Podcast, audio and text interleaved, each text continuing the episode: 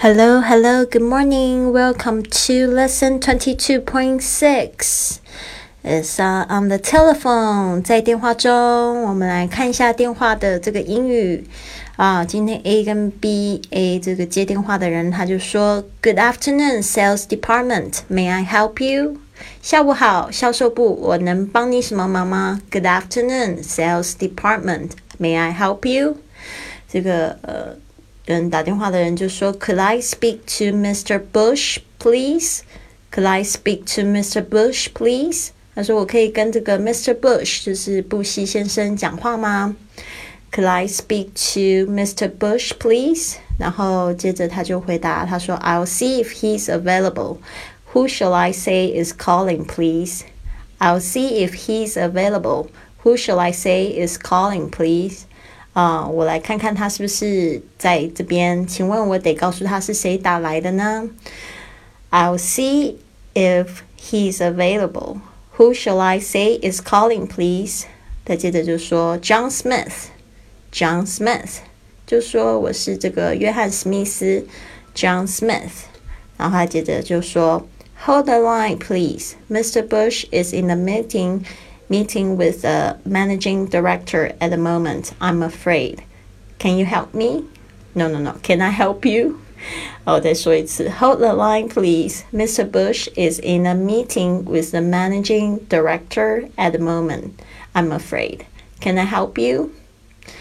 Hold the line, please. Mr. Bush is in a meeting with the managing director at the moment. I'm afraid. Can I help you？他说呢，请别挂机啊，这个布希先生呢正在跟这个总经理开会，我可以帮你忙吗？Hold the line, please. Mr. Bush is in a meeting with the managing director at the moment. I'm afraid. Can I help you? 他接着就说，Well, I want to discuss with him the new contract we signed last week. Well, we want to discuss with him the new contract we signed last week. 嗯，好的，我想跟他讨论一下我们上个星期签约的这个合同。嗯，Well, I want to discuss with him the new contract we signed last week. 然后接着他就说，I don't think the meeting will go on much longer. Shall I ask him to call you when he's free? I don't think the meeting will go on much longer. Should I call you? Should I call? Should I ask him to call you when he's free? 嗯，好的，我想这个会议不会开太久，我让他有空的时候打给你电话好吗？啊，这个他就说，嗯，I don't think the meeting will go on much longer. Shall I ask him to call you when he's free? 啊，接着他就说，Yes, that would be easiest. Yes, that would be easiest. 呃，他说啊，那样子最好了。Yes, that would be easiest. 接着他说，Could I have your name again, please? Could I have your name again, please? 啊，请你再告告诉我你的姓名好吗？Could I have your name again, please?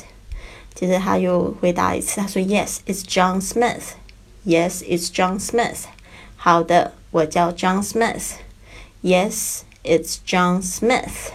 好的，这个对话呢有一点点长，但是呢，我相信你一定可以做得到的。我们已经练习了很多电话的这个绘画，加油加油，多练习几次哦。I'll see you soon.